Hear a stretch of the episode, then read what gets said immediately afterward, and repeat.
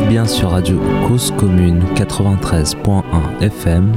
Vous écoutez l'émission Un coin quelque part.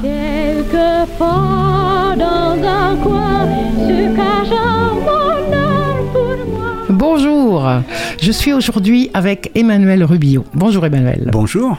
En fait, euh, on s'est rencontrés il n'y a pas très longtemps, mhm. mais euh, voilà, tu as écrit un livre qui s'appelle Blob au pluriel, rêves et cauchemars de l'architecture contemporaine. Alors, je ne sais pas quel est le, niveau de connaissance des auditoristes sur euh, qu'est-ce que c'est qu'un blob.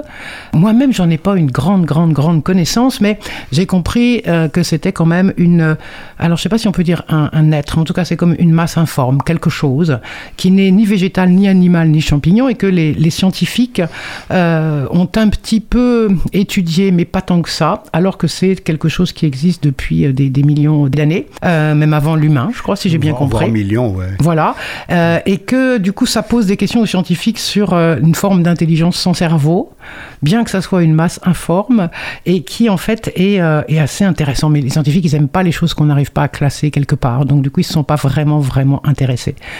Mais plus que ce blob-là, c'en est un, peu un autre, ou en tout cas une image de ce blob que toi tu as, sur lequel tu, tu, tu as d'abord démarré, qui est celui donc dans l'univers cinématographique, c'est ça? Oui, alors en fait, ce, blob-là, celui dont tu parles, euh, est, devenu célèbre avec les travaux euh, d'Audrey Dussutour, qui est une, très bonne scientifique et une, très bonne communicante aussi. Et elle a réussi à le rendre totalement célèbre. Il est parti dans l'espace avec Thomas Pesquet il y a, mhm. il y a quelques jours. C'est assez incroyable comme, comme opération. Alors même que quand j'ai commencé à travailler sur le blob il y a 10 ans et que j'ai dit à mes amis, ben, je travaille sur le blob, personne ne comprenait ce dont il s'agissait en fait. Mhm, le mot mhm. n'était pas du tout rentré dans la langue française. Et d'ailleurs, je ne travaillais pas du tout sur cet organisme mi-végétal, mi-animal. C'était pas mon sujet. En fait, blob, c'est un nom commun en anglais d'abord. Hein. C'est tâche, masse informe, effectivement. Hein. Et ensuite, c'est devenu un nom propre le nom propre d'une créature, d'un monstre. Et tout part ou ne part pas, mais enfin, il y a un point nodal qui est un film de 1958, hum. euh, Le Blob, de, avec, c'est le premier, euh, premier rôle de Steve McQueen, qui est encore euh, très jeune, très beau, qui batifole dans la campagne. Quand tombe une météorite sur Phoenixville, hum. qu'il habite, la météorite se casse et en sort une gelée rose, rose-rouge, qui a l'air de rien, c'est un, petit bout de confiture, mais qui en fait dévore tous les êtres vivants mmh. qu'elle rencontre sur son chemin. Et, elle prend une dimension euh, de plus en plus grande au fur et à mesure qu'elle dévore euh, les gens. Et elle euh, finit par s'attaquer carrément à une pizzeria mobilhome qu'elle recouvre pour essayer de dévorer Steve McQueen qui est à l'intérieur. Donc mm. Steve McQueen essaye de manger des pizzas et en gros la pizza géante essaye de le manger lui. C'est une sorte d'inversion bizarre.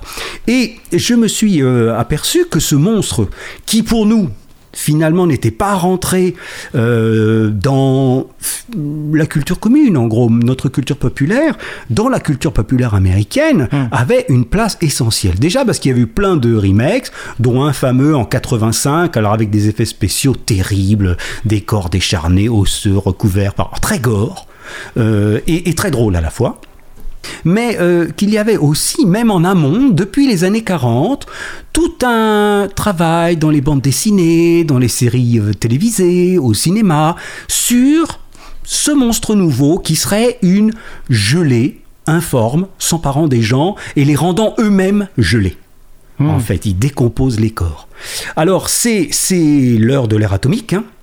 Donc, il y, a cette grande peur finalement de ce qui euh, vient d'ailleurs et qui décompose les corps, qui, qui va faire disparaître nos corps sans même qu'on comprenne de quoi euh, il s'agit. Et il est certain que dans les années 50-60, euh, ça travaille sous tout cet imaginaire. Mais ce qui m'intéresse moi d'abord, c'est qu'en fait on a affaire à une une créature du folklore américain. C'est-à-dire qu'on dit blob à un jeune américain, il voit tout de suite euh, le monstre. Alors parfois il s'appelle globe, parfois il s'appelle slime, mais ils sont tous de la même famille, il n'y a pas de doute là-dessus.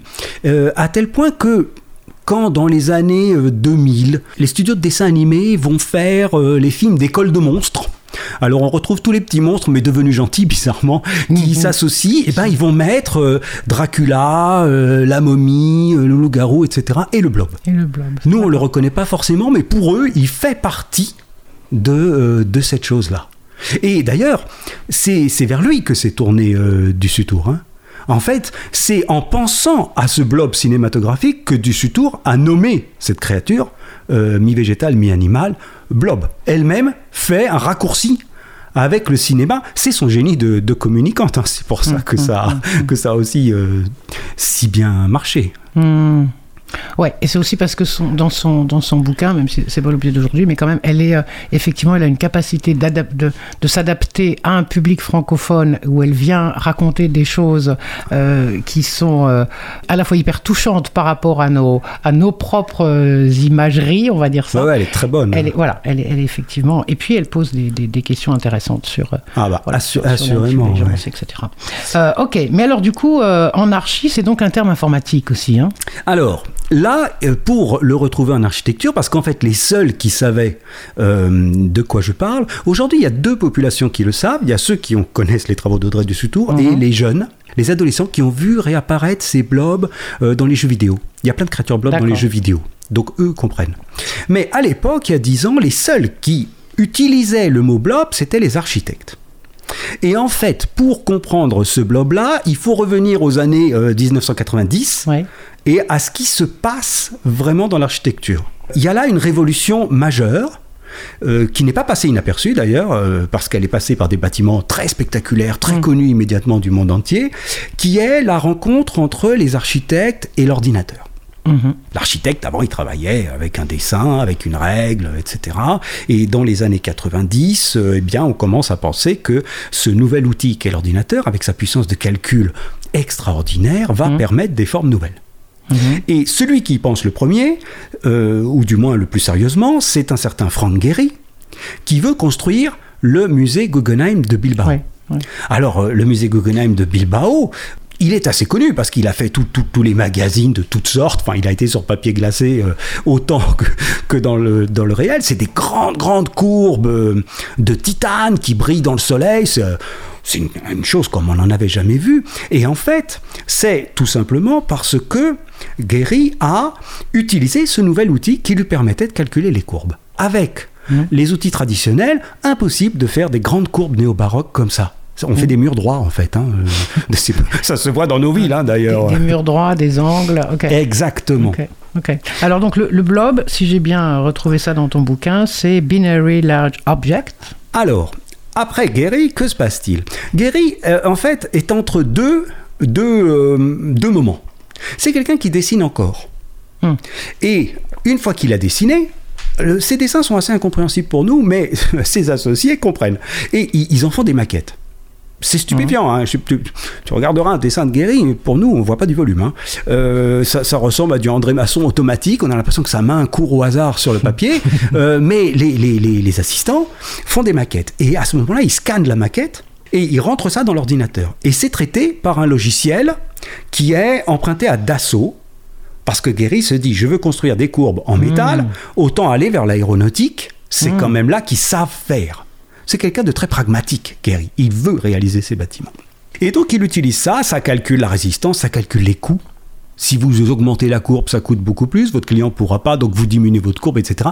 C'est vraiment la construction économique en direct sur l'écran de l'ordinateur. C'est assez fascinant comme nouveau moyen de construction. Mais un certain nombre de jeunes gens, à l'époque, plus jeunes que Gary, Gary a déjà toute une carrière derrière lui quand il fait ça, se disent que il est peut-être un peu absurde de continuer à dessiner alors qu'on a l'ordinateur et qu'on va faire l'architecture directement sur l'ordinateur, c'est-à-dire directement aller dans le logiciel, non pas pour scanner une maquette, mais pour dessiner.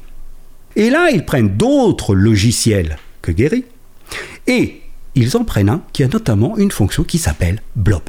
Et tu as raison, ça vient du mot binary large object, c'est une manière de traiter des données.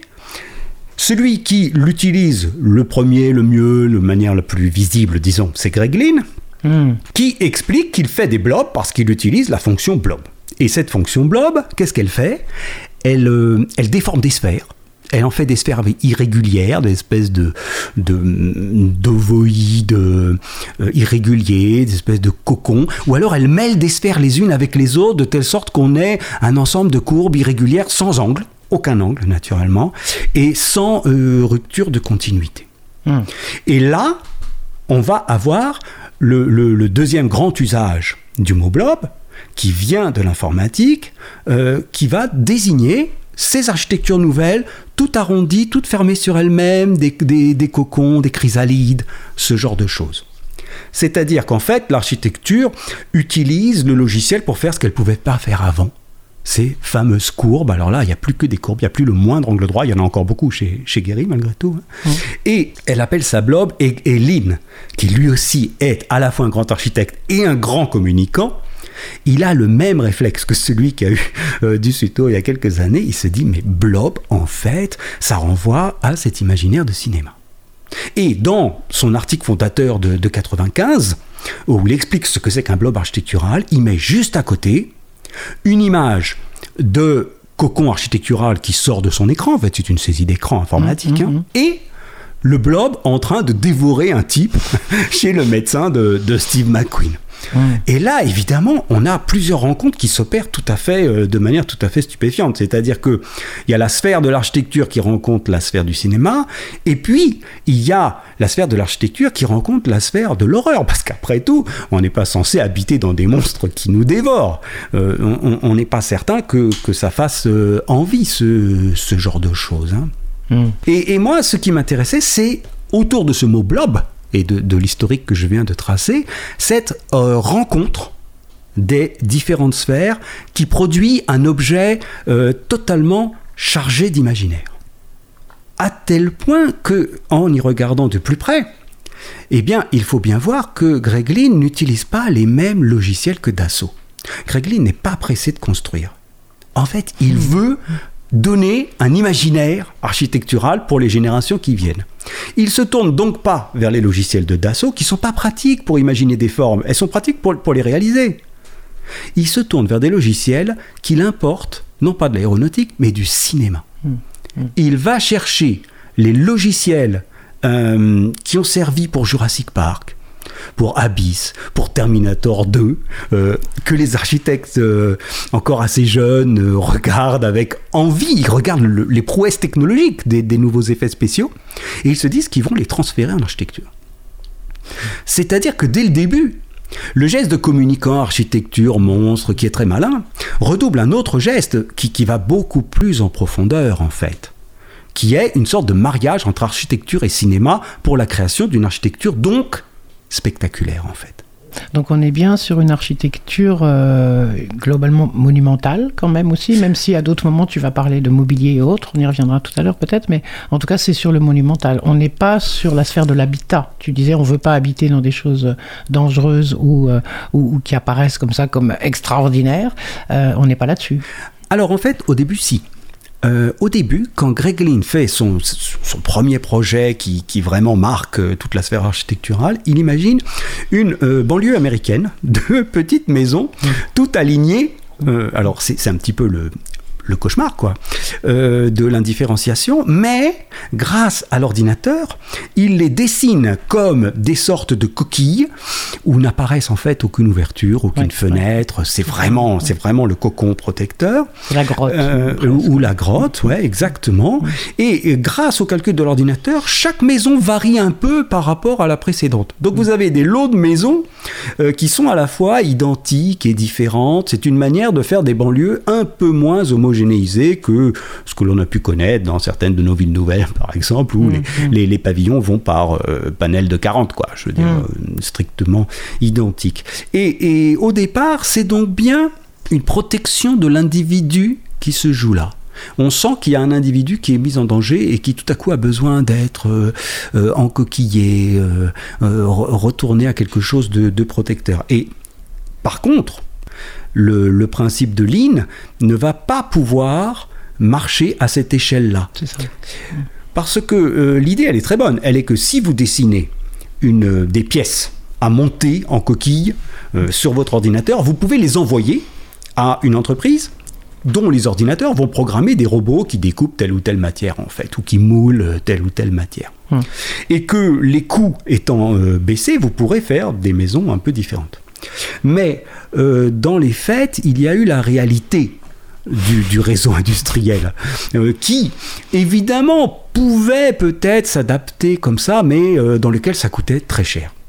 Et Greg Lynn a rencontré un problème architectural classique qui avait été rencontré par l'architecture euh, moderniste de Miss Van der Rohe. Mhm. Euh, Miss Van der Rohe, il, voulait dessiner absolument ses poutres de métal sur telle et telle forme. Et donc, il est, il est commandé à la métallurgie américaine, carrément, euh, qui lui disait, bah écoutez, si vous voulez un prix raisonnable, il faut en faire beaucoup. Nous, on a des mhm. énormes usines, on va pas vous faire des moules pour... Bah non, sur 20 colonnes, c'est complètement absurde. Mhm. ça n'a pas de sens économique. Et donc, les, les projets de Greg Lynn de parties toutes différentes, calculées par l'ordinateur, en fait, ça a été possible qu'à très grande échelle. Et, donc, sur des monuments. Et c'est vrai qu'à ce moment-là, il y a eu une rencontre entre le spectaculaire cinématographique hmm le monument. C'est ça, le monumental. Alors, je veux bien qu'on revienne deux minutes à cette, cette question-là, de, euh, parce que tu en parles pas mal dans ton bouquin sur euh, l'imagerie de la demeure, en fait, et sur, euh, voilà, on vient de parler de la grotte, du côté sécuritaire. Voilà, c'est la grotte, c'est l'image du, du, nid, ou de l'œuf, ou, ou même des, arbres en creux, ou etc. De, de, quoi ça parle, ça, en fait, en termes d'architecture, mais aussi dans, dans le lien que ça a avec l'image qu'on se fait d'un coin qu'on pourrait avoir quelque part. oui. Alors en fait, euh, je me suis retrouvé face à deux généalogies euh, totalement opposées en apparence. Mm. La généalogie des films, bande dessinée, séries, jeux vidéo, ne proposait que des monstres, c'est-à-dire mm-hmm. que de l'effroi. Mais les formes que proposait euh, Greg Lynn, c'est-à-dire ces cocons dont, dont, on parle là, en fait avaient tout un tas d'antécédents, au moins depuis les années 1920, qui, eux, ne mm. parlaient que de choses positives, mm. par contre, et de refuge. Mm. Alors en fait, là, il y a une figure, euh, à mon avis, décisive dans les années 20, qui est celle de Frédéric Kissler, qui réagit au modernisme ambiant. Tous les architectes dans les années 20 euh, suivent le Corbusier, pensent en angle droit, en rapidité, en mobilité. Ça donne une ville quand même euh, très dure pour, pour l'individu. Un, parce qu'elle n'a que des angles coupants, et deux, parce qu'elle suppose que vous soyez perpétuellement en mobilité. Enfin, euh, le Corbusier imagine un instant détruire tout un quartier de Paris pour l'adapter à l'automobile. C'est quand mmh. même mmh. la mobilité à tout prix. Et Kissler, quant à lui, commence, alors il participe d'abord de, ce mouvement-là, il imagine même une sorte de ville euh, qui flotterait dans l'air et qui n'aurait plus de murs, où on ne ferait que se déplacer, il n'y a plus de maisons, rien du tout. Et puis rapidement, il commence à travailler sur des espèces de galets creusés, dans lesquels il loge d'abord un théâtre, puis une maison. Il appelle ça l'Endless House, hmm. et c'est tout le contraire de la modernité. C'est-à-dire que c'est le lieu refuge dont nous aurions besoin pour nous protéger de cette technologie envahissante euh, du béton, de l'acier et du verre. Un, lieu totalement fermé qui rapidement va susciter ce dont tu parles, c'est-à-dire tout un imaginaire de l'architecture qui n'est plus en termes de euh, virilité, mobilité, force, puissance, etc., mais au contraire euh, de protection, retour à la caverne, la terre, voire la mer. Et là, euh, il y a tout ce mythe qui traverse l'architecture depuis les années 20 jusqu'à Greglin en fait, d'une architecture qui nous ferait renouer avec euh, la planète que nous sommes en train de martyriser d'une part, et d'autre part avec la mer que nous avons quittée et dans laquelle nous étions si bien. Hein, là, là, je crois qu'il faut quand même raconter un peu euh, le traumatisme de la naissance selon Otto Rank pour comprendre mhm, euh, mhm. ce dont on parle. Otto Rank, c'est un compagnon de Freud, un, psychanalyste de la première heure, d'une inventivité extraordinaire, même si assez euh, débridée. Et il a une idée absolument géniale, c'est que le pire moment de notre vie, c'est la naissance. Hmm. Ben, ça se comprend, c'est-à-dire qu'avant on était au chaud, on était complètement dans un rythme maternel qui nous protégeait, qui sonorement nous, nous berçait, euh, on flottait. Hein, il n'y avait pas cette pesanteur absurde. Et puis tout à coup, on vous fait passer par un endroit très étroit qui vous compresse, qui vous serre. Euh, imaginez au 19e siècle, on, vous tire avec des, des, pinces de métal parfois qui vous écrasent le crâne. Enfin, c'était quelque chose, la naissance quand même. Et puis là, vous vous retrouvez à l'air libre, dans le froid vous avez cet air qui vous rentre dans les poumons. Ça doit être très désagréable tout de même, alors que vous étiez tranquillement euh, euh, plein de, liquide amniotique euh, dans lequel vous, vous voguiez. Et donc c'est un moment horrible. Et Autorang dit en fait c'est notre grand traumatisme et notre grand rêve, c'est de réintégrer le paradis perdu. Et le paradis perdu, c'est la mer.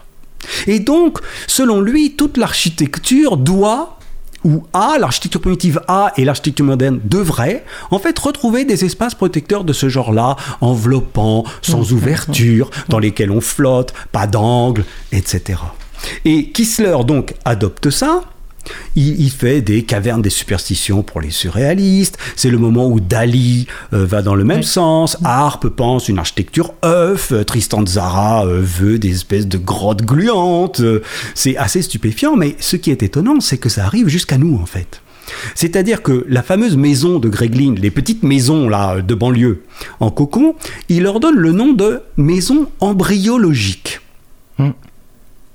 Et quand on lui demande, mais ça veut dire quoi, maison embryologique? Il dit, ah, c'est parce qu'on voit leur conception sur l'ordinateur. On voit l'ordinateur qui les fait bouger, évoluer de l'une à l'autre, comme le développement de l'embryon. Mm-hmm. Hein? C'est ça que tu appelles la, gestation numérique. Ouais, voilà. Voilà, c'est une image qui tourne à l'époque, la gestation numérique. C'est quand même très étrange comme paradoxe. Hein. Et, et en même temps, on ne peut pas s'empêcher de dire que si dans son schéma, c'est donc la maison, l'embryon, bah en fait, quand on rentre dedans, l'embryon, c'est nous. Hein, qui, retrouvons le, ventre maternel et protecteur. Et en quelque sorte, il hérite donc de toute une contre-mythologie, d'un contre-modernisme qui traverse tout le XXe siècle, sans réalisation, parce qu'on a fait très peu de maisons. peu de choses, voilà. On a fait très peu de maisons de ce genre. On pouvait en béton. En béton, il suffit en fait de construire une sorte de grillage euh, ovoïde et de couler le, béton dessus. Ça avait donné des possibilités d'autoconstruction, d'autoconstruction extraordinaires à la campagne. Il y a de très beaux modèles de ce genre, mais de fait euh, qui dépassent pas la, dizaine ou quelques dizaines. C'est rien par rapport au territoire en fait. Hein. Et justement là, l'informatique arrive et donne l'idée qu'on va pouvoir les faire. C'est-à-dire que comme elle est capable de calculer les courbes, d'envoyer ça à des robots qui mm. euh, reproduisent les courbes dans des moules ou en, découpe, eh bien en fait, on va pouvoir enfin vivre dans mm. ces mm. champs de petits œufs. Et euh, alors Lynn euh, donc dessine ça, mais quelqu'un d'autre comme Goulthorpe parle alors lui de nidification digitale. Là aussi, le paradoxe infernal, quoi. la technique la plus nouvelle, la plus récente, va nous permettre de retrouver le plus archaïque. Et ça, selon moi, c'est le signe même de l'utopie. C'est-à-dire qu'elle réunit le rêve de progrès technique et le, les retrouvailles avec l'archaïque. C'est assez étonnant que l'ordinateur nous fasse rêver de grottes, quand même. Hein. et donc, on aurait tout. On aurait tout le progrès, mais on ne perdrait rien parce que on retrouverait ce qu'on a perdu on aurait une nouvelle modernité qui nous ferait regagner ce que la modernité nous a fait perdre. Alors évidemment, quand je dis utopie, euh, c'est un regard critique sur mmh, cette mmh. utopie. C'est-à-dire, c'est un imaginaire qui peut avoir du positif parce qu'il est, il charrie des pulsions vers un monde plus humain, mais qui peut aussi être particulièrement euh, mensonger, en mmh, fait. Hein, euh c'est pas euh, forcément un mm. terme euh, positif. Est-ce que c'est ça la blobitecture? Alors la blobitecture, ouais, c'est amusant, c'est le, le, mot qui se forge euh, à l'époque. Hein. C'est donc toutes ces bulles-là. L'article, le, double article de Greg Lynn sur le blob a un succès fou et on décide mm. que ça va s'appeler la, la, blobitecture. Mais ce qui est intéressant, c'est qu'elle va donc être au confluent de deux euh, mythologie complètement inversée. L'une, le prénatal, le maternel, ah, ah, ah. le terrestre, tout à fait positive, mm. qu'elle tire de sa propre discipline, des rêves de sa discipline en fait, et l'autre, qu'elle tire des rêves du cinéma, ou au contraire, c'est le monstre qui vous dévore, qui vous annihile, et, vous rentrez dans votre maison, elle est sans porte ni fenêtre, tout simplement parce qu'elle va en finir avec vous, quoi. Vous n'aurez plus le moindre rapport. Euh, au réel. Avec le réel et avec l'extérieur et avec... Euh, Exactement. Mmh. Et, c'est là le, le sous-titre, rêve et cauchemar. C'est-à-dire on rêve de, de retrouvailles avec l'archaïque par la nouvelle technologie, on rêve de retrouver la mer, et cauchemar parce qu'en fait quand on l'a retrouvée, la mer, euh, la mer nous dévore. Mmh. Et alors évidemment, euh, ça peut être approché de, schémas psychanalytiques parce que Rank, toujours lui, précise bien que si vous essayez de réaliser le retour à l'intra-utérin, en fait, vous allez être saisi par une angoisse folle.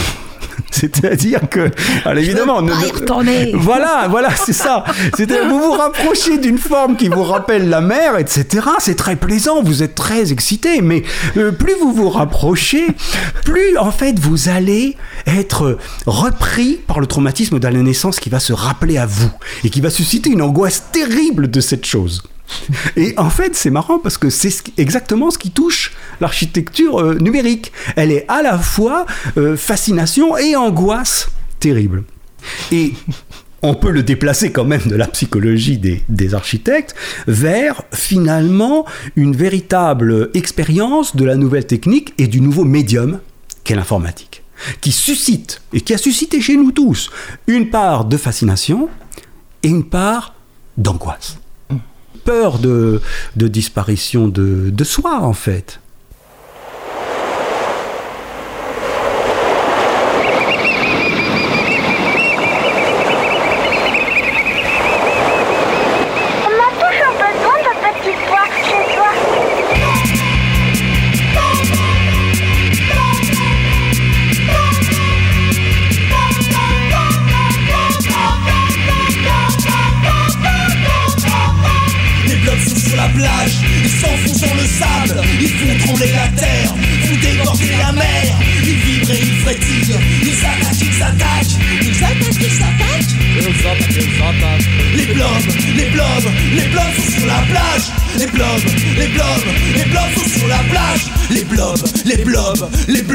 attaquent la plage. Les blobs, les blobs, les blobs attaquent la plage.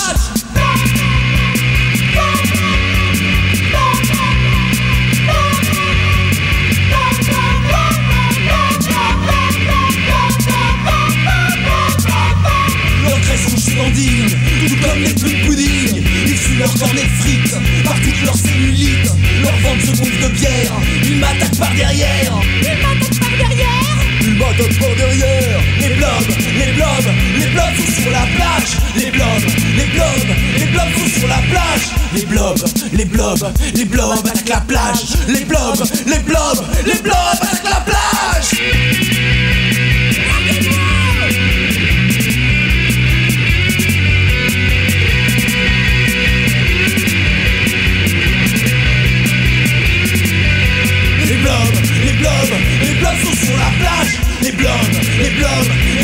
sur la plage. Non, non.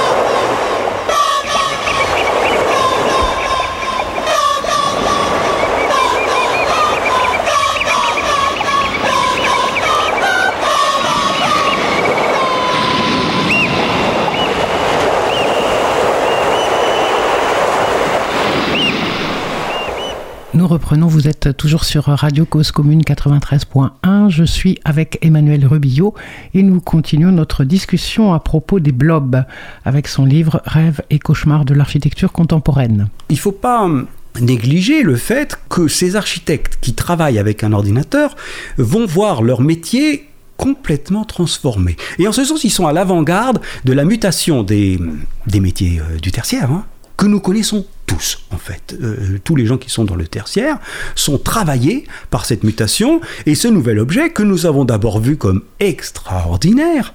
Euh, moi qui suis euh, professeur d'université, il me permet de communiquer en direct avec mes collègues, il me permet de remplir en deux secondes des fiches de notes, etc. Sauf que, très rapidement, on s'en est pas aperçu tout de suite, mais ça nous a amené à tout un tas de tâches bah, en fait, qu'on n'attendait pas du tout. On s'est trouvé totalement scotché devant euh, nos écrans à remplir des bulletins de notes euh, euh, sous toutes leurs formes possibles et imaginables, des fiches sous toutes leurs formes possibles et imaginables, à communiquer à l'infini sur des choses qui se réglaient en face à face et qui permettaient quand même des confrontations un peu plus intéressantes que par l'Internet. Et toutes les professions, en fait, ont été happées mmh. par l'ordinateur, se sont retrouvées collées à l'écran. Et c'est ce qu'on a vécu mmh très très récemment. Parce que la maison complètement fermée dans laquelle on est sur notre ordinateur, ben, c'est celle du confinement. On était, moi j'ai fait pendant des mois cours à des petits points colorés dont euh, euh, émergeait de temps en temps une petite voix pour poser une question. C'était absolument terrifiant. Alors c'était très protecteur, hein. j'étais tout à fait protégé de la, de la pandémie, mais là j'ai commencé à me demander si effectivement euh, la maison embryologique ne portait pas son propre cauchemar, qui était celle d'une désocialisation euh, accélérée, mm, mm, mm. et qui va assez bien dans ces années 90 2000 euh, avec les questions qu'on commence à se poser sur ben, justement le travail à distance, le, travail à mm, domicile. Mm. Quoi. Alors, travail à distance, travail à domicile, on y reviendra peut-être tout à l'heure. Si je voulais revenir juste sur quelque chose là, dont tu as parlé, euh, le béton. Donc, on, a eu à un coin quelque part il n'y a pas très longtemps donc, euh, Biapé qui nous a parlé de, ça à travers son, livre euh, et qui évoquait également la simplification via l'informatique pour faire en série des éléments. Mm-hmm. Là, ce que je comprends dans, dans, la blobitecture, c'est qu'il est question aussi de plastique, d'aluminium, de verre, etc. Et tu parles à plusieurs endroits de la question de la déterritorialisation euh, que, que, ça permet, ça. Et ça, je trouve c'est un sujet intéressant. Euh, de la même manière que lui, Anselme disait, euh, ben voilà, le béton, on peut refaire des tas de choses et peu importe, il n'y a pas d'adaptation au milieu, à ce qui se passe et les, manières de penser, l'habitat, l'habité, voilà, sont, détruites par de ce fait-là. Euh, les objets ou les monuments un peu somptueux, spectaculaires dont il est question là, c'est un peu pareil, c'est-à-dire qu'ils peuvent être comme ça, parachutés quelque part, sans se préoccuper ou pas complètement de là où ils débarquent, dans l'esprit des architectes. Oui, alors effectivement, c'est un des, un des paradoxes de la chose, c'est-à-dire que le blob, par sa forme, nous promet, c'est l'utopie, qu'il nous réancre qui nous rattache à la Terre, en fait, qui nous remet dans une caverne. Mais cette caverne, elle est euh, dessinée par ordinateur. C'est-à-dire par un, effectivement un outil qui est absolument euh, universel et qui, mieux que ça, permet euh, au plan, au dessin, de voyager presque immédiatement entre les quatre coins de la planète. Hmm. Là, dès le début, il y a des exemples assez frappants. quand Frank Gehry, donc qui, a fait Bilbao, euh, reçoit la commande de la DZ Bank de Berlin. Alors elle est sur la, la Pariser Platz à Berlin, euh, c'est une façade normale, assez orthogonale, mais quand on rentre, il se passe quelque chose d'assez stupéfiant, c'est qu'au milieu de ce, treillis de bois, il y a une forme totalement incroyable qui ressemble à une sorte de crâne de cheval ou de, de, de, tête de fantôme, de capuchon. alors nettement informatisé, il n'y a pas de doute. En fait, c'est la salle de réunion euh, de la banque, des, des, des, hauts, des, hauts, dignitaires de la banque, si j'ose dire. Euh, et c'est assez stupéfiant. Alors, que fait, que fait Gary? Bah, Il dessine les choses en Californie. Et puis, il fait faire des moules ailleurs. Les moules voyagent encore ailleurs hmm. et, sont finalement assemblés euh, à Berlin. C'est-à-dire qu'en gros, sa, construction, elle passe par euh, quatre lieux euh, différents. Et Goulthorpe, dont je parlais tout à l'heure, il parle de nidification digitale, mais son agence, elle est totalement divisée entre les quatre coins du bloc, puisqu'il y en a qui sont à, Paris et d'autres qui sont euh, dans je ne sais plus quelle ville asiatique, parce qu'ils peuvent communiquer par email. C'est là que ça devient assez intéressant d'ailleurs, c'est que la question de la courbe, elle est euh, en architecture la plupart du temps reliée à la question de la technologie. En fait, j'ai une technologie et je fais l'architecture qui lui correspond. Si j'ai la technologie du parpaing, bah, je ne vais pas m'amuser à faire des courbes parce qu'après tout, c'est quand même très compliqué. Donc, je fais des murs droits. Si j'ai une technologie plus évoluée comme celle de l'ordinateur, je fais des courbes. Ça, c'est une, un grand classique de l'architecture. L'architecture doit s'adapter à ses outils. Mais ce dont on est en train de parler, c'est pas d'un outil en fait.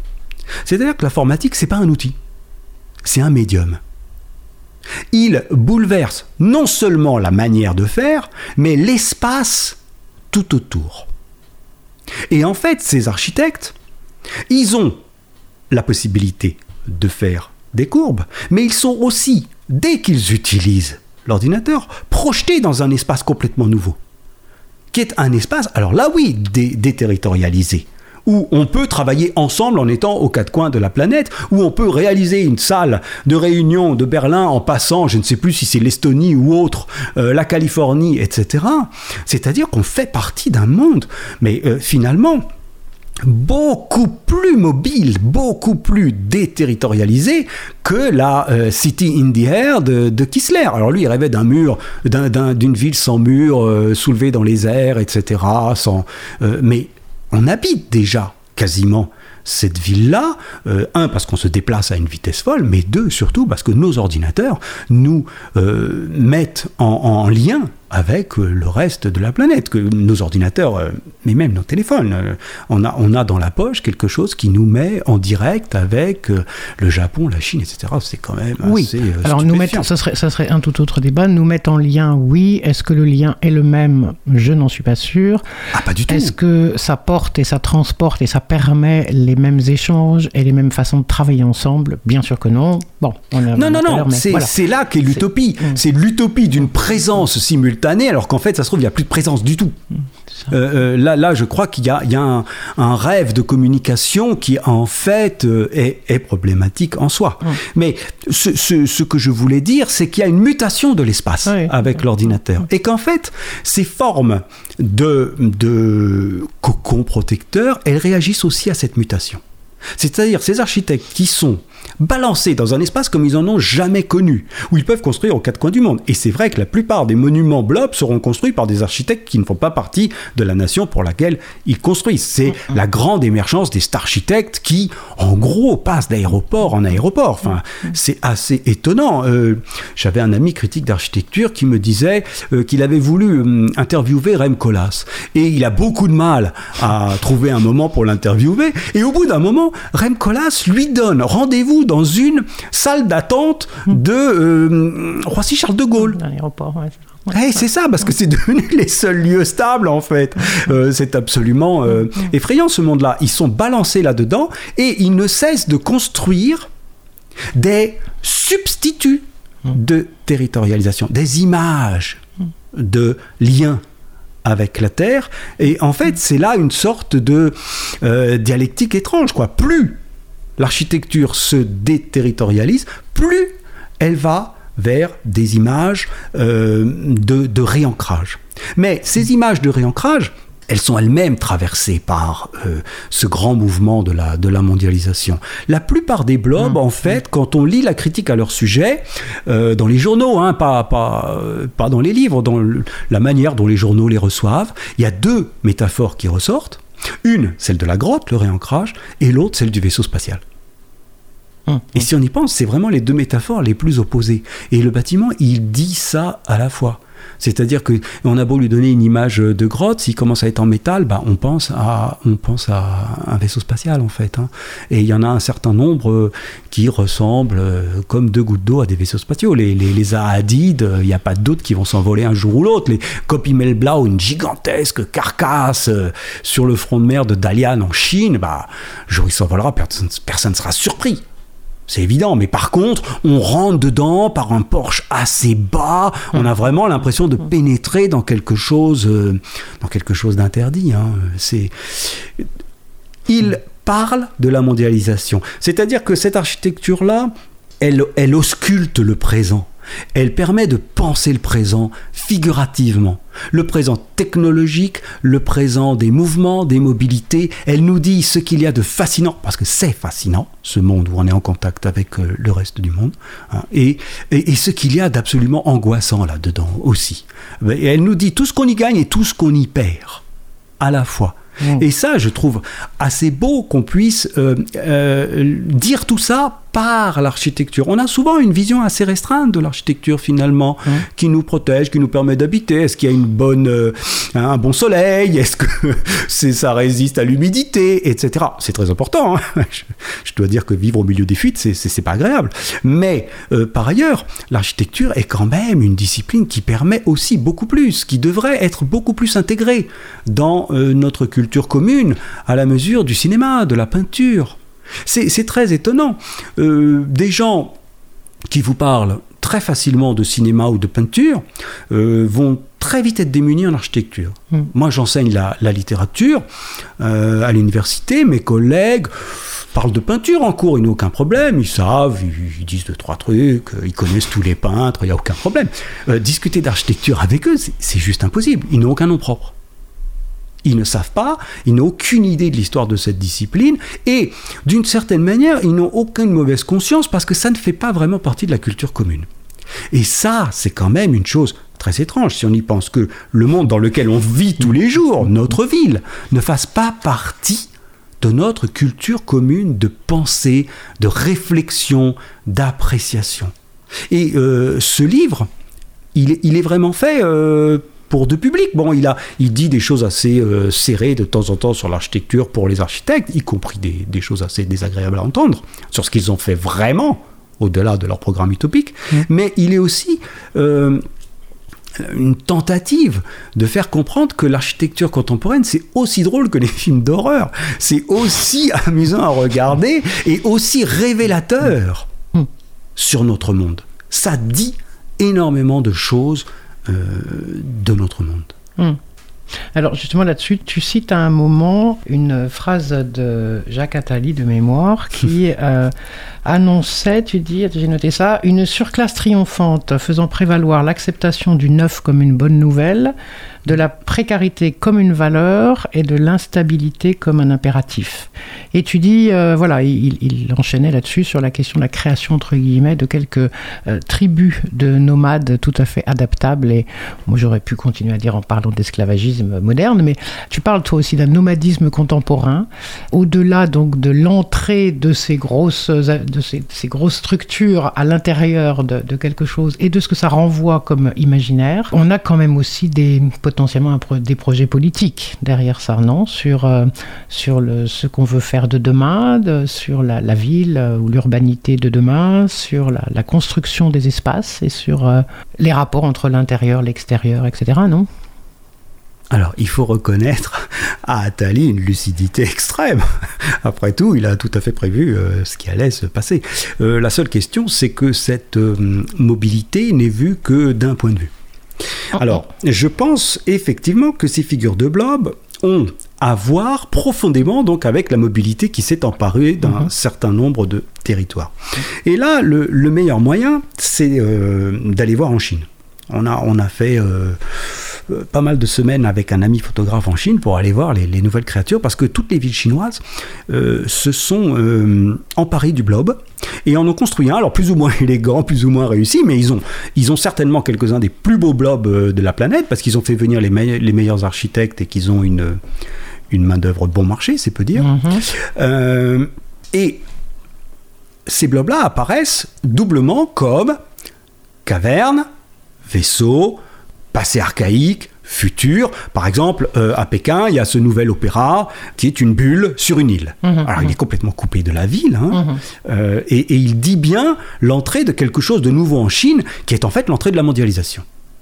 Euh, en fait, en, 2001, je crois, la Chine rentre dans l'Organisation mondiale du commerce et elle décide d'organiser les Jeux olympiques de Pékin. Donc elle fait une vitrine pour son entrée dans la mondialisation. Et ce bâtiment, il dit ça un opéra, je suis à la hauteur des villes euh, euh, européennes, américaines, même si j'ai pas d'orchestre, c'est pas grave, je construis un opéra. Moi j'ai quand même vu des opéras magnifiques de, de dans lesquels on jouait euh, avec des marionnettes chinoises dans une petite cabane d'un mètre carré en gros. ce sont des images stupéfiantes, mais c'est pas grave parce que l'opéra vous permet de vous intégrer dans un réseau international de villes chics et, et, de culture européenne. Et euh, transparence, c'est une bulle juste à côté du Parlement qui ne brille pas euh, particulièrement par sa transparence euh, architecturale, on va dire. Et donc une sorte de rêve de mondialisation. La mobilité nouvelle. Et c'est le moment, effectivement, où des gens viennent en Chine euh, pour euh, commercer, pour produire, où euh, on ouvre les zones économiques spéciales. Enfin, on a ouvert déjà depuis un certain temps les zones économiques spéciales où toutes les grandes entreprises viennent du monde entier pour faire travailler les, les Chinois. Mais quel est le grand mouvement en Chine, la grande mobilité depuis ces années-là? Bah, évidemment que ce sont les entreprises américaines qui viennent euh, faire fabriquer leurs téléphones, euh, leurs, composants, etc. Mais c'est un mouvement de dizaines, voire centaines de millions de Chinois qui émigrent de leur campagne pour venir dans ces villes nouvelles qui construisent des blobs.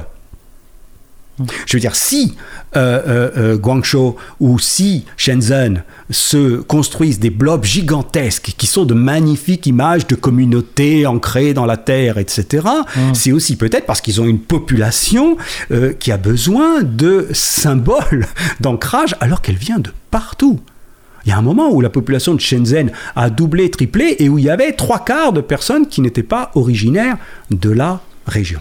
C'est ça, donc en fait, pardon, je te coupe, mais donc toute, toute, cette affaire-là, elle est à la fois dans le réel du produit fini, on va dire, le, monument tel que, voilà, le blob tel qu'il, quand il est fait, mais aussi dans tout ce que tu racontes là, de la façon dont c'est fait et euh, les, modalités dans lesquelles on fait rentrer les habitants autour et où qu'on fait venir de loin, il y, a déjà la même chose, cette, euh, le côté cauchemardesque de l'utopie. Oui, il y, a les deux. C'était pour répondre à, la mobilité euh, paradisiaque d'Atali. Mm, mm. En fait, de l'autre côté, il y a une mobilité pas du tout paradisiaque. Qu'est-ce qu'ils organisent dans ces grandes salles chinoises? Bah, ils organisent les grands rendez-vous internationaux de, décideurs aussi. Ils y font les G7, etc. Et donc il y a tous les dirigeants de la planète qui, en gros, ont cette mobilité extrême de pays en pays, etc., qui passent d'aéroport en aéroport, qui sont accueillis dans ces blobs, ces espèces de cavernes qui leur miment un ancrage qu'ils n'ont plus, mais ils le vivent sur un mode euh, tout, tout ils font Comme si. Ils font comme si. Oui, puis ils le vivent sur un monde tout à fait positif. Ils sont, ils sont, ils sont très riches, ils sont très puissants. J'imagine que ça fait du bien à leur ego. Euh, mm. euh, J'ai pas tellement envie de les plaindre. Mm. Et de l'autre côté, il y a au contraire la mobilité de ce monde nouveau. Un, où les entreprises se déplacent dès que l'ouvrier est devenu trop cher et ruine une ville en, un rien de temps, et deux, où quand elle arrive, eh bien, il faut faire venir de la main-d'œuvre de, de, partout ailleurs. Et donc, il y a ces deux. ensuite. Il y a la surclasse, qui va d'opéra en opéra, magnifique. Et il y a la, sous-classe, si j'ose dire, qui va de ville en ville pour euh, trouver du, travail. Et le blob, il est à la rencontre entre ces deux mobilités. Et le coup de génie, à mon avis, du, blob, euh, le coup de génie euh, cynique hein, du blob, c'est que les plus pauvres qui se déplacent vont malgré tout se reconnaître en lui. C'est-à-dire que ça va quand même être leur monument. Ils en seront fiers d'avoir ça dans leur ville, même s'ils n'y mettent jamais les pieds. Parce que c'est leur ville qui sera devenue moderne, technologique, etc. Ça, c'est un grand coup mais absolument euh, général de l'architecture. Un monument est à la fois là pour rappeler au peuple qu'on est plus puissant que lui et qu'il s'identifie. Bah, les Français s'identifient avec Versailles qui les a opprimés, ça n'a jamais posé de problème à personne. Ouais. Et eh bien là, les, mobilités les plus féroces et les plus ardues, finalement, sont quand même fiers de construire ces, monuments-là de la mondialisation et qu'ils leur appartiennent. Moi, j'ai été frappé en hmm. Chine par euh, Shanghai. Euh, le, spectacle des bords du fleuve de Shanghai. Alors d'un côté, il y a toute la rive euh, art déco magnifique du moment où la Chine était colonisée. Hein. Euh, et qui est devenu un monument. Maintenant, ils l'ont gardé, ça. Ils n'ont rien détruit. Et de l'autre côté, il y a toute la rive de gratte-ciel hyper moderne. Mmh, mmh. Alors, c'est un spectacle absolument magnifique. Hein. C'est aussi beau que New York, voire euh, un peu plus euh, du point de vue de la, de la technologie. Disons, alors c'est des tours qui se tordent, qui, qui ont des bulles au milieu de leur, de leur ascension, etc. Et on voit plein, plein, de Chinois plutôt pauvres, qui semblent plutôt venir d'ailleurs que de Shanghai, qui le soir, eh bien, marchent le long du Bund et admirent cette rive hyper riche à laquelle ils n'accéderont pas parce qu'en fait ce sont des hôtels de luxe, euh, des, des, des, bureaux ultra chics, ils n'entreront jamais. Mais ça leur appartient quand même de manière imaginaire. Toi tu, tu parles de ça, donc de la Chine, tu dirais que c'est quelque chose de, j'allais pas dire universel, j'aime pas ce mot, mais euh, qu'on rencontrerait partout? Parce que là, en Chine, ok, j'entends. Oui, bah, je parle de la. C'est vrai partout, ça. Oui, oui, c'est la dialectique du, monument. Il doit à la fois euh, écraser et euh, euh, permettre l'identification. Alors, à un autre endroit de ton livre, pardon, je voudrais pas te contredire, mais un autre endroit sur un autre. Alors, c'est vrai que ça rentre par un autre sujet, mais quand même, je trouve que c'est très intéressant là d'aller là-dessus maintenant, si tu veux bien. C'est que tu parles du coup de cette euh, architecture sans racines, hein, sans territoire. Quand des, bâtiments donc euh, débarquent ou se posent dans des villes ou dans des espaces habités, ils représentent une force attractive, mais aussi il y a quelque chose de l'alien, tu le dis à un moment, de quelque chose d'autre qui vient s'intégrer. Et tu cites même euh, Donna Haraway sur euh, la question des cyborgs, sur lequel elle a écrit, euh, donc détaché de toute entité figée. Donc là, on n'est pas dans, l'acceptation et l'admiration, on est dans autre chose. Non, je, trouve effectivement que c'est ce qu'il y a d'admirable dans ces blobs-ci, c'est qu'ils jouent le jeu jusqu'au bout et ils expliquent à quel point ils peuvent être dangereux. C'est-à-dire qu'en entrant dans un type de fiction presque cinématographique, hein, je reviens sur l'emploi des, mhm. logiciels, ils ont été capables de tenir un autre discours que d'habitude. Une grande partie de l'architecture monumentale est quand même euh, une architecture d'ordre. Elle incarne, elle montre une idée d'ordre et donc euh, tente de convertir la population à l'ordre venu d'en haut. Hum, Les blobs, quant à eux, franchement, ils ont de sales têtes. C'est-à-dire que quelque part, ils disent le désordre auquel ils appartiennent. Ils disent la, violence qui s'imprime sur le territoire. Si on prend euh, le magasin Selfridges euh, qui est fait à Birmingham, euh, au début des années 2000 par euh, Future hmm. Systems. C'est un énorme euh, truc arrondi, recouvert de 15 000 boucliers de métal, donc c'est quand même une chose assez euh, militaire quasiment, et qui a dans, son angle une sorte de, fenêtre qui figure une bouche et une autre qui figure un œil. On a une sorte de hmm, hmm. gigantesque cyclope monstrueux. ça dit bien que ça gère quelque chose de difficile, de, dangereux, de, problématique. Et c'est là aussi que j'en appelle à, une lecture élargie de l'architecture. L'architecture, et, c'est un peu au cœur du livre, elle peut dire et faire euh, plusieurs choses à la fois. Il est euh, peu probable qu'une architecture commandée par les plus hautes autorités euh, tente de défaire l'ordre de ces plus hautes autorités. Il n'y a pas de raison, hein, il ne paye pas l'architecte pour ça. Hmm. Euh, néanmoins, elle peut en même temps dire ce qui est en train de se passer et le, moment de violence et d'angoisse qui euh, touche ces villes-là. Parce que qui dit création d'un centre d'affaires euh, dans une ville nouvelle en Chine dit expropriation. Hmm. C'est-à-dire qu'on rase un quartier qui était industriel, etc. On fait le grand classique, c'est opéra, centre d'affaires, grand hôtel et bourse si on en a les moyens. Ils sont toujours à côté. Et on invente un mode de vie qui correspondrait à ce que euh, Richard Florida appelait la classe créative. Alors, euh, les ingénieurs, les gens qui découvrent, euh, les savants, et puis les hommes d'affaires. On ne sait pas trop ce qu'ils font là-dedans, mais ils sont absolument essentiels au développement. Hein. et eux, on leur fait des quartiers à leur image pour qu'ils viennent. Parce que le monde de la mobilité, euh, disons, euh, complète, celui qu'on a décrit, bah, en fait, c'est un monde où vous devez attirer non seulement les ouvriers, mais les ingénieurs. Parce que si vous n'attirez que les ouvriers, bah, vous euh, ferez à vie les composants des Américains. Il y a un moment où il faut bien, si vous voulez faire vos propres composants et euh, lancer par exemple Huawei ou les autres chaînes de téléphone chinois, il faut bien que vous ayez des ingénieurs qui restent dans vos villes et qui partent pas aux États-Unis. Donc vous faites des quartiers pour eux. Mais en même temps, vous détruisez un quartier pour quelqu'un d'autre. C'est-à-dire que à chaque fois, il faut quand même s'apercevoir que, euh, pour reprendre des mots peut-être datés, ben, euh, la ville est quand même euh, le, lieu de la lutte des classes. il n'y a rien de, très nouveau là-dedans.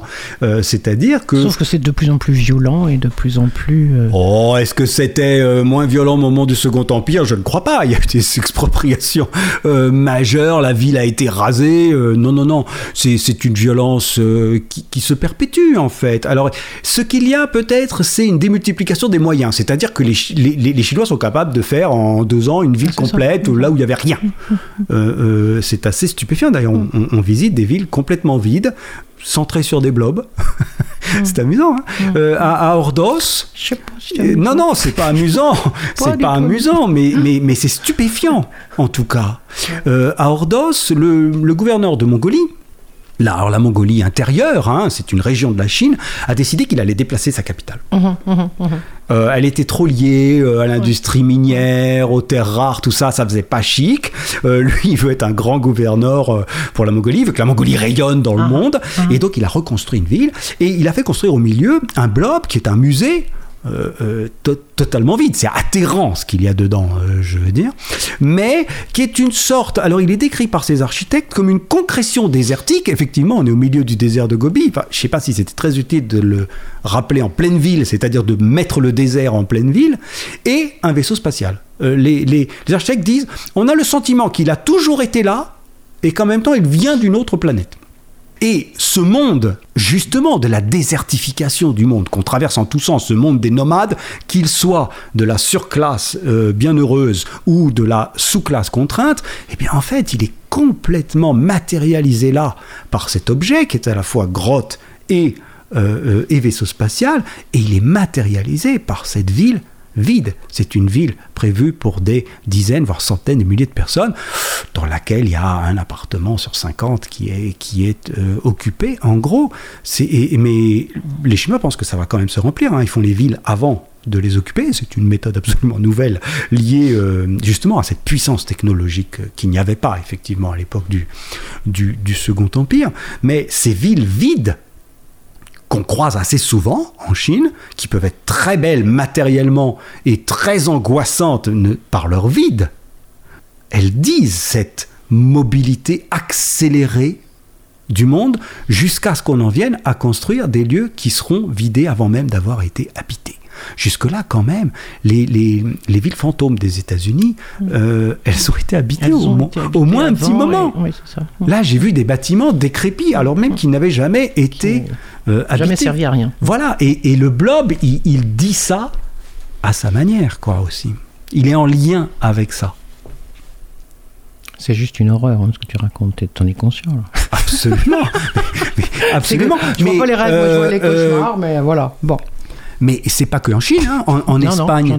en Espagne, quand Bilbao a marché, qu'est-ce que c'est que le, musée Guggenheim de Bilbao? Mm, mm. le, début de la, de la, bluette entre informatique et, architecture. Mm. C'est un projet. Euh, avec une fondation euh, américaine, un architecte américain, en face d'une université qui sera construite par un Portugais, à trois pas d'immeubles construits par un Japonais. C'est-à-dire c'est une mondialisation du centre de Bilbao pour y faire venir des touristes du monde entier. Oui.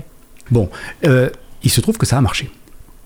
C'est-à-dire que cette ville qui avait une, industrie navale ruinée, a réussi à reprendre de la langue grâce à euh, cette industrie culturelle. Alors évidemment, quand on dit a réussi à reprendre de la langue, c'est pas forcément les mêmes personnes qui ont repris de la langue. Là encore, il y a euh, une simplification dès lors qu'on parle de la population d'une ville, parce qu'après tout, ce ne sont pas forcément, ça ne forme pas forcément un ensemble mm. homogène. Mm.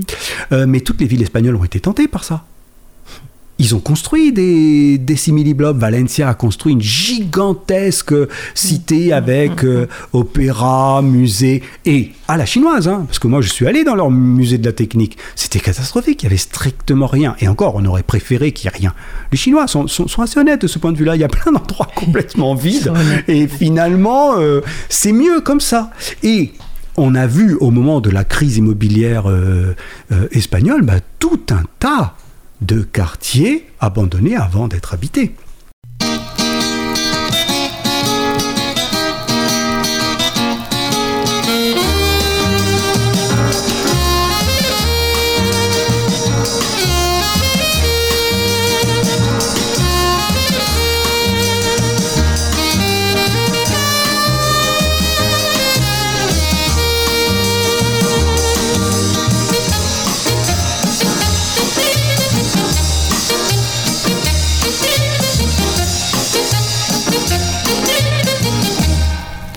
Beware of the blob, it creeps and leaps and glides and slides across the floor, right through the door and all around the wall. A splotch, a blotch, be careful of the blob.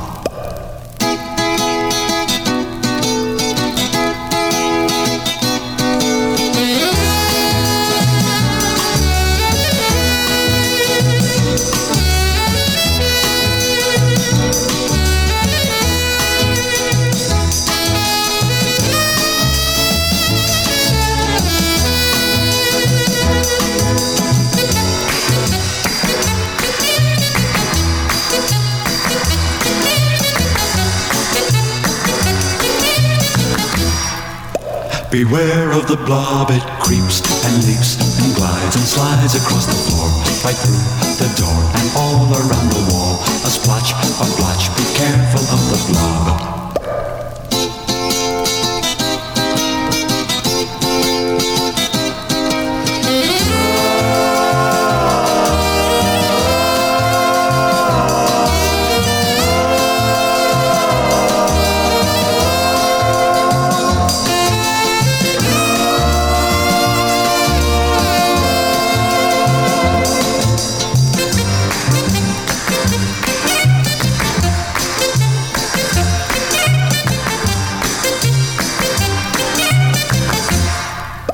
Beware of the blob, it creeps and leaps and glides and slides across the floor, right through the door and all around the wall. A splotch, a blotch, be careful of the blob.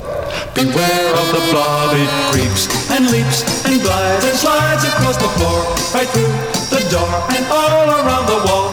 A splotch, a blotch, be careful of the blob. On continue dans l'émission Un coin quelque part, consacrée aujourd'hui au blob avec Emmanuel Rubio. Je voulais, si tu veux bien, lire un, extrait à la page 308 de ton livre à propos du, je ne sais pas si je le prononce bien, le Kunsthaus mhm. euh, à Graz en Autriche. L'étrangeté de l'alien par rapport aux attendus de la ville est en effet explicitement dramatisée à l'intérieur du bâtiment. J'adore cette image-là. Le visiteur, pour gagner les niveaux supérieurs, doit s'engager sur un escalator resserré qui le mène depuis le rez-de-chaussée transparent vers l'intérieur inconnu du corps bleu, sans vision aucune sur cet intérieur, sans assurance même sur un retour possible. Les personnes disparaissant dans le blob, en l'absence de rampe descendante, ne semblent pas réapparaître. Le Friendly Alien avale tout par son escalier, écrit Colin Fournier. C'est une sorte d'aspirateur géant, comme le ventre d'une baleine, évoquant le souvenir ancien et le désir inconscient que nous avons depuis l'enfance d'être avalés par le dragon. C'est le trou noir du ventre de la baleine où l'on peut trouver toutes sortes de choses, de vieilles bottes, des trésors perdus, un poisson dérouté, Jonas lui-même, etc. Naturellement, le drame ne va pas sans compensation.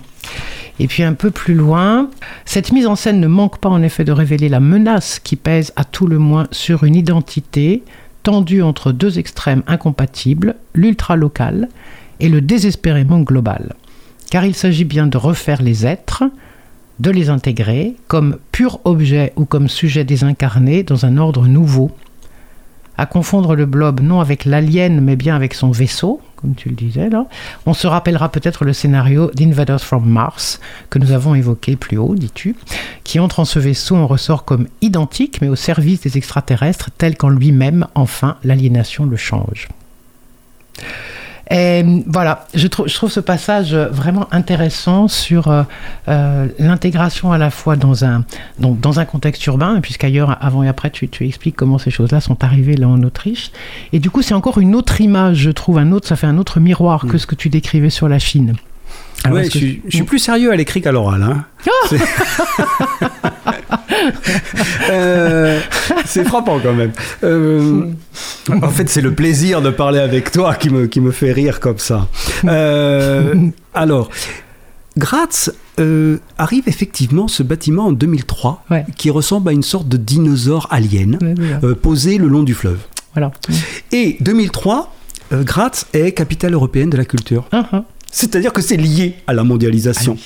Il est fait pour que on regarde Graz mm. de l'extérieur. Mm. Et d'ailleurs, on fait appel à des architectes anglais. Il n'y a aucun problème à ça, et on va faire construire une petite île aussi par un architecte américain. C'est-à-dire que pour être regardé de l'extérieur, autant prendre des architectes de l'extérieur, puisqu'ils savent très bien euh, en fait ce qu'il faut. Et donc, déboule la mondialisation sur Graz avec l'idée d'un nouveau tourisme. Ce qu'il faut savoir, c'est que Graz, c'est une très belle ville traditionnelle. Traditionnelle, voilà, Exactement, autrichienne, euh, qui a été... Qui, avait, rien demandé d'ailleurs. Hein. Elle, est, elle est à l'UNESCO, hein. enfin, elle est, sur les sites classés de l'UNESCO. Et tout à coup, déboule ce truc. et la, mairie euh, est, tout à fait contente. Elle distribue des plans aux touristes avec l'alien en plein milieu. Et la ville se floute autour de lui. C'est graphiquement très joli. Et ça dit tout à fait ce qu'on attend, c'est-à-dire euh, une attractivité euh, qui ne joue plus sur l'espace de la ville, mais qui fait venir des gens d'en dehors. Et là, euh, Cook et, Fournier, euh, qui sont de, bons architectes, euh, justement, jouent sur les deux aspects. Alors d'abord, ils l'appellent le friendly alien. Voilà. Et ça, c'est très... Il est alien, mais il est quand même friendly, il est quand même gentil, il est amical, quoi. Mmh, mmh. Et en fait, de toute façon, tous les architectes vont jouer sur le double sens du mot alien. Parce que chez nous, quand on entend alien, en fait, on entend le monstre. C'est à peu près un des seuls usages du mot euh, en français. Mais en anglais, alien, ça peut être l'étranger. Hmm.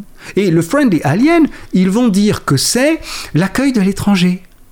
En fait, si vous êtes capable d'accueillir un bâtiment comme ça dans votre ville, c'est que vous serez très, euh, nous on dirait, je sais pas, étranger friendly, enfin, euh, très très capable d'accueillir l'autre, etc. Et en même temps, dans Alien, il y a un monstre, surtout quand ça a une crête de dinosaure euh, sur le dos. Donc, c'est une architecture qui joue sur euh, tous les tableaux. Et cette dramatisation, c'est vrai que cet escalator qui, qui vous emporte sans, qu'on voit personne redescendre, bah, c'est que vous êtes dévoré. C'est l'image de la dévoration a été joué par un autre truc. Ils ont refait ça à Los Angeles, le dernier musée de Los Angeles. On rentre dans un escalator qui monte dans une espèce d'intestin blanc et effectivement on voit personne redescendre. C'est très organique, un peu dégueulasse euh, et, et très chic donc. En fait, évidemment, mais c'est ça. c'est dégueulasse, donc très chic. Oui, il y a, y a, ce jeu, mm. euh, comme, comme le gore cinématographique fait peur et fait rire, il y a ce jeu sur ce qui est euh, organique et bas et qui finalement va se retrouver euh, comme très chic, comme facteur d'attracteur, de la, mm. d'attraction pour la, la, surclasse à la, à la Atali finalement. Hein. Et donc ce, ce bâtiment, il, il dit ce qu'il fait. Quoi. Les architectes ont vraiment dit qu'ils allaient, allaient dévorer les gens. Et l'image de Jonas, elle est intéressante, parce que Jonas, il est dévoré par la baleine, mais il en ressort, et il en ressort euh, sain, complètement sacré. Et quand on passe dans le bâtiment, on rentre, en bas c'est des baies vitrées un peu banales, c'est un bâtiment qui est beaucoup plus beau de loin que de près, et d'ailleurs, euh, c'est le fait même d'une architecture spectaculaire, en fait. C'est qu'elle est faite pour être vue. Hum. Hein. et elle est faite là pour être vue de la colline touristique de Graz. Hum, hum. Euh, il y a vraiment un point de vue duquel elle ressort parfaitement. Et quand on arrive dessus, l'entrée un peu décevante. L'escalator, il est très beau dans la description, mais c'est un escalator. Hein, donc, euh, c'est pas non plus ce qu'on fait de, de plus, disons, jouissif dans l'architecture. Et quand on arrive en haut, on est dans une salle complètement fermée, avec quelques hublots sur le ciel et on peut aller vers une galerie vitrée qui est très belle parce qu'elle sort du bâtiment hmm. et elle a un panorama sur la ville ancienne. Et donc le bâtiment, à un moment, vous a totalement privé de la ville, vous a aspiré, mais vous rend la ville ancienne. C'est marrant parce que c'est exactement ce que disait Paul Andreu pour l'Opéra de Pékin. Il disait, vous allez dans une île, vous passez en sous-sol, il faut ah. rentrer par le sous-sol pour rentrer dans l'Opéra de Pékin, mais quand vous allez monter à l'étage, vous allez redécouvrir Pékin comme vous l'avez jamais vu, notamment vous aurez une vue sur la, sur la, sur la cité interdite et sur la place Tiananmen qui évidemment euh, mm, n'est pas mm. faite pour être visible. Euh, et là, il y a le même mécanisme, sauf que dans les deux cas, en fait, vous êtes derrière du verre. Vous êtes dans une vitrine, ou plutôt c'est la ville hum. qui est dans une vitrine, qui est devenue spectacle. Le bâtiment est spectaculaire, il est fait pour être vu de loin, pour être beau dans la ville, mais quand vous le traversez, vous arrivez à un moment où la ville elle-même devient un spectacle touristique. Et donc, quelqu'un qui effectivement serait de Graz, euh, puisqu'après tout, il y a peut-être pas que les étrangers qui visitent cette chose-là. Mhm. Il monte là-haut, il redécouvre sa ville, mais il redécouvre sa ville comme une carte postale euh, derrière du verre. Oui, c'est ça. Et il est à la fois, voilà, il est à la fois projeté dans un futur qui n'a pas de lien avec le reste, et ramené à une sorte de carte postale figée dont il ne doit pas sortir. Et évidemment que Heider, à la même époque, chasse au faucon avec ses grandes chaussettes et ses habits de. C'était absolument extraordinaire. C'est-à-dire, on voyait une sorte de schizophrénie identitaire parce que le futur ne tisse pas langue avec le, présent. Il ne le rencontre pas vraiment. Il veut tellement être dans l'avenir Hmm. Qu'en fait, il fait euh, basculer tout le reste vers le passé le plus figé. Et donc vous avez le, vous avez le choix, qui est un choix que, nous connaissons aujourd'hui de manière absolument euh, dramatique, et là oui, pas du tout drôle, euh, entre être rivé à une identité complètement figée nationale ou ou passer dans la déterritorialisation la plus absolue. Et en fait, c'est ça qui se joue dans cette nouvelle monumentalité.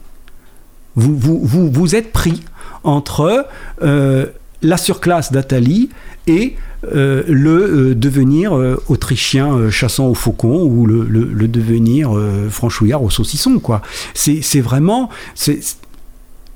À se projeter tellement dans l'avenir et la science-fiction, hmm. en fait, on risque de briser le chemin réel vers, euh, vers l'avenir, qui, qui, finalement intègre le présent. Une, une bonne architecture, elle, euh, elle, ne, elle ne brise pas avec la ville qui est autour d'elle, pas, en tout cas pas forcément.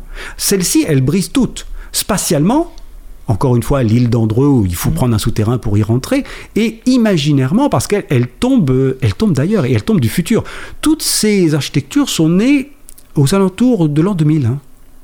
Et l'an 2000, alors, on va, on va, on va pas dire notre âge, mais quand on était petit, l'an 2000. C'était très loin. C'était très loin, et surtout, c'était le futur, mais on voyait des taxis volants.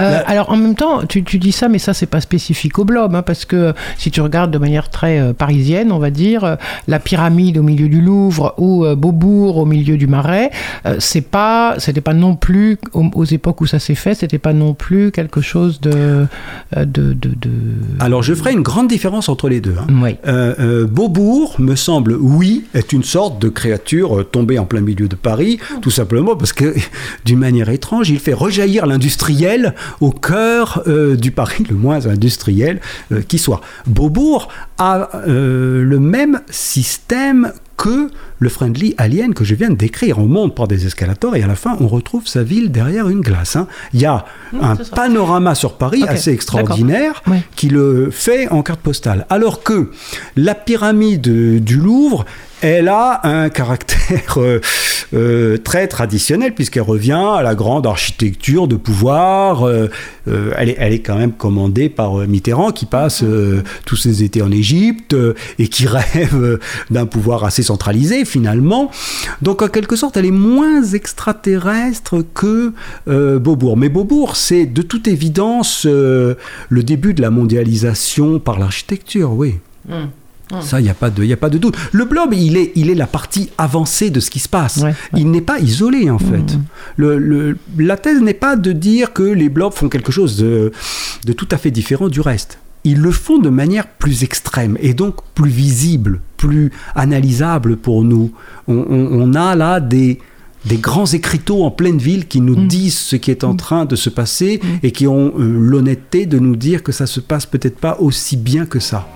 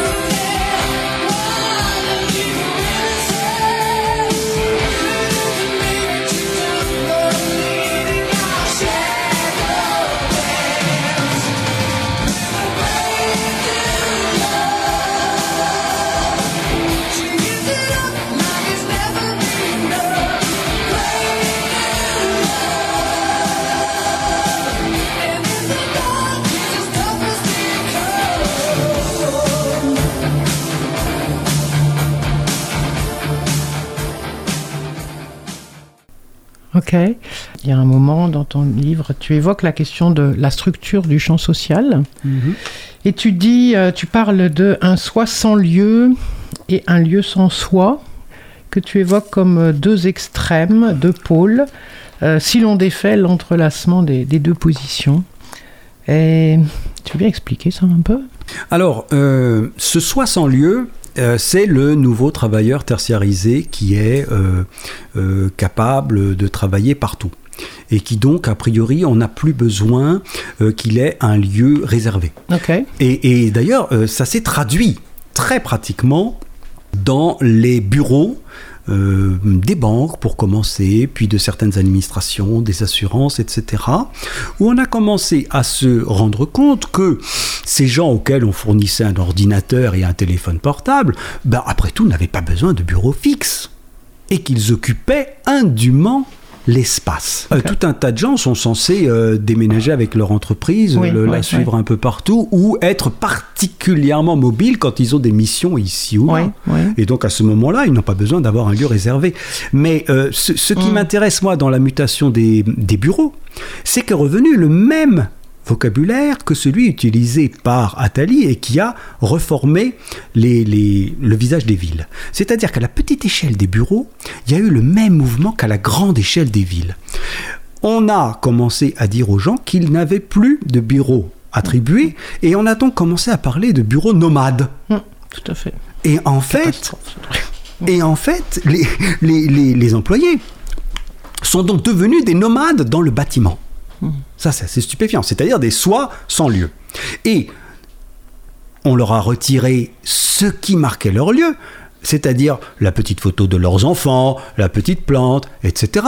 Alors, c'est très drôle, on peut se moquer, mais après tout, c'était un ancrage, c'était une manière d'habiter l'endroit où ils travaillaient, que ce soit pas un, espace totalement aliéné. Et on leur a dit, bah, vous louerez votre bureau, vous allez le réserver par téléphone ou même par ordinateur comme un hôtel.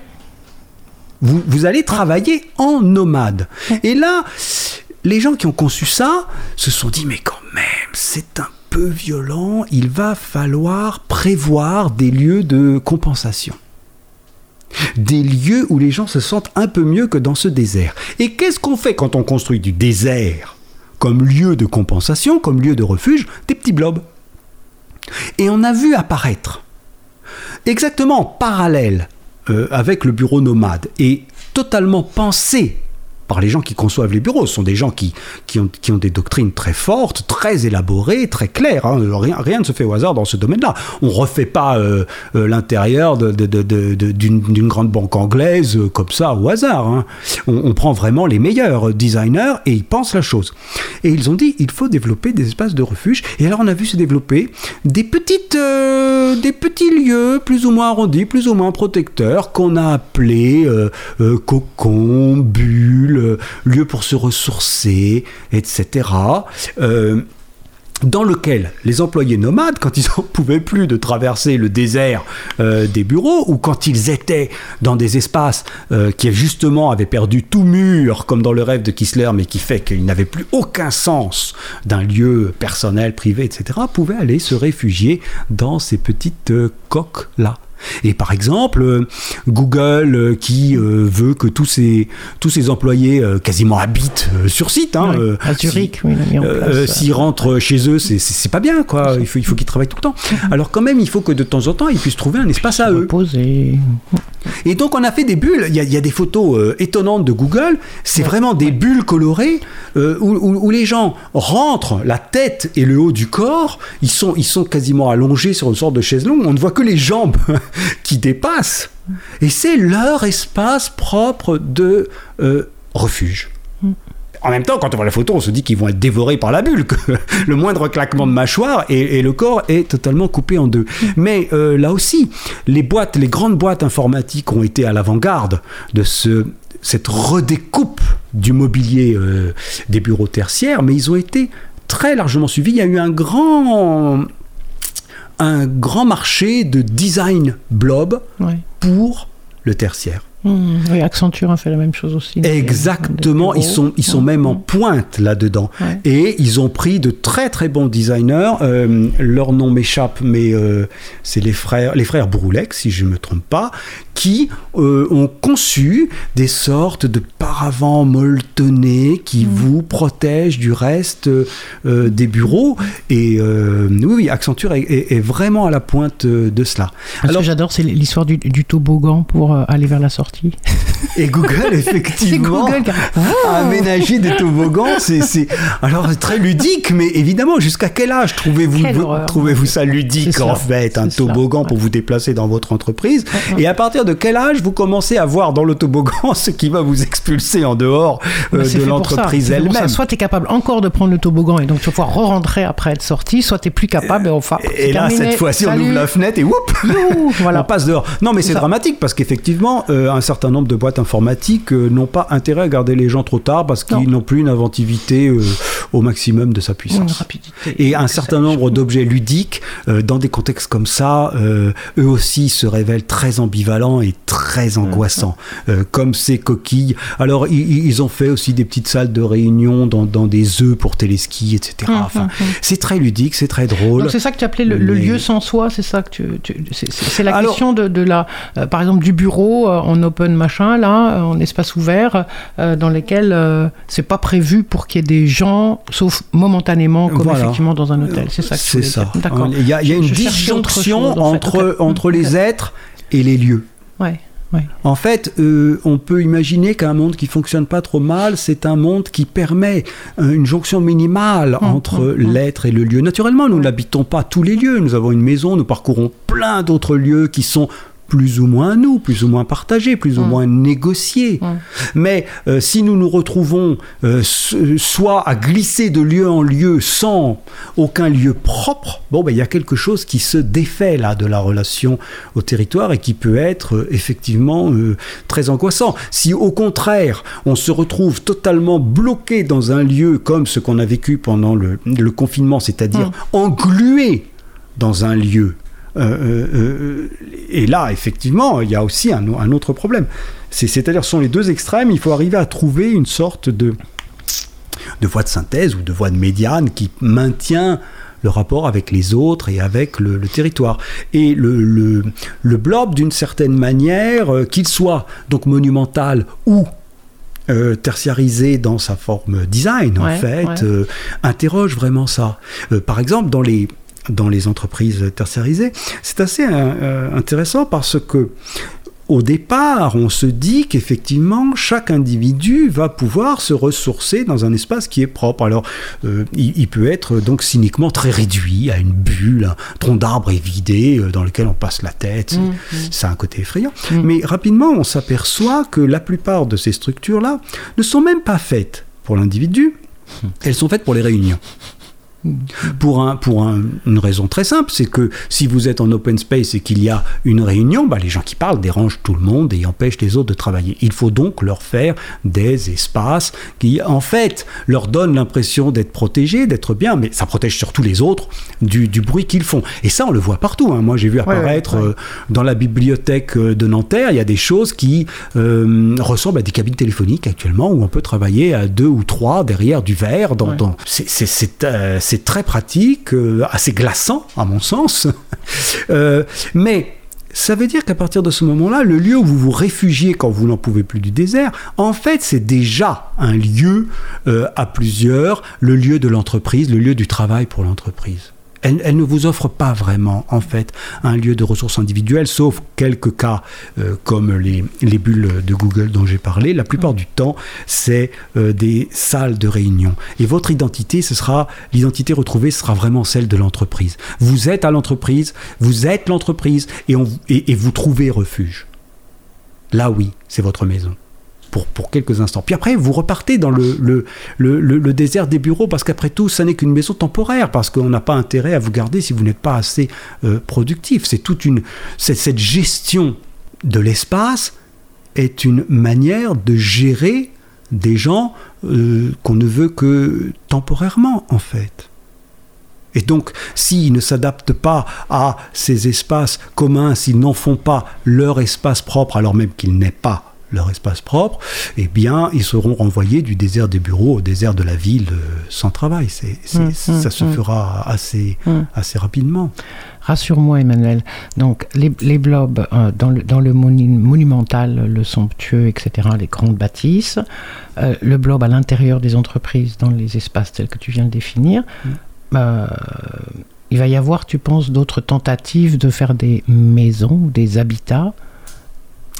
Alors, je le pense, je le pense, pour une bonne et simple raison, c'est que la technologie est en train d'évoluer. Alors, en fait, comme je l'ai dit, il n'y a pas Actuellement, il n'y a quasiment pas de maisons individuelles, hein, ça n'a pas pris. Mais tu penses que ça va, ça va continuer ça, Et même, euh, ouais, même, même Greg sa maison, c'est une maison normale qu'il a adaptée, C'est assez stupéfiant. non, mais c'est vrai, il a, il a poli les murs. Bon, c'est plus lisse qu'avant, mais enfin, c'est une maison absolument normale. Euh, ce qui a changé, c'est euh, l'imprimerie digitale. On peut imprimer des choses maintenant. Et donc, ces, imprimantes digitales, il y a déjà de très nombreux tests pour faire des maisons avec. À ce moment-là, on programme quelque chose et l'imprimante digitale, ben, elle, déverse le matériau euh, qu'on lui donne à déverser selon les lignes définies par le programme et elle peut construire des courbes pour des coûts qui seront euh, qui n'iront que vers le bas. Donc il y a quand même actuellement une possibilité de rentrer dans des schémas économiques viables pour des maisons ah en courbe. Donc tu penses que ça pourrait, ça pourrait se faire En fait, j'en sais trop rien, moi. Hein. Non, mais comme ça. Très honnêtement. Bah, dans les villes, alors le, le grand problème, c'est que dans les villes, on ne peut pas amasser des œufs ben voilà, ils tiennent pas l'un sur l'autre. Mm. Hein, et d'ailleurs, je le dis un moment dans le, ville, dans, dans le livre, euh, ce qui est très frappant, c'est qu'à l'époque où tous les architectes rêvent de banlieues de blobs qui n'auront jamais lieu, en fait se construit dans les villes européennes, notamment à Amsterdam, des bâtiments qui empilent les containers. Il y a une architecture container, euh, euh, soit métaphorique, soit réelle. Soit réelle pour des étudiants, bien ils ont sûr. ça avec des, des amas.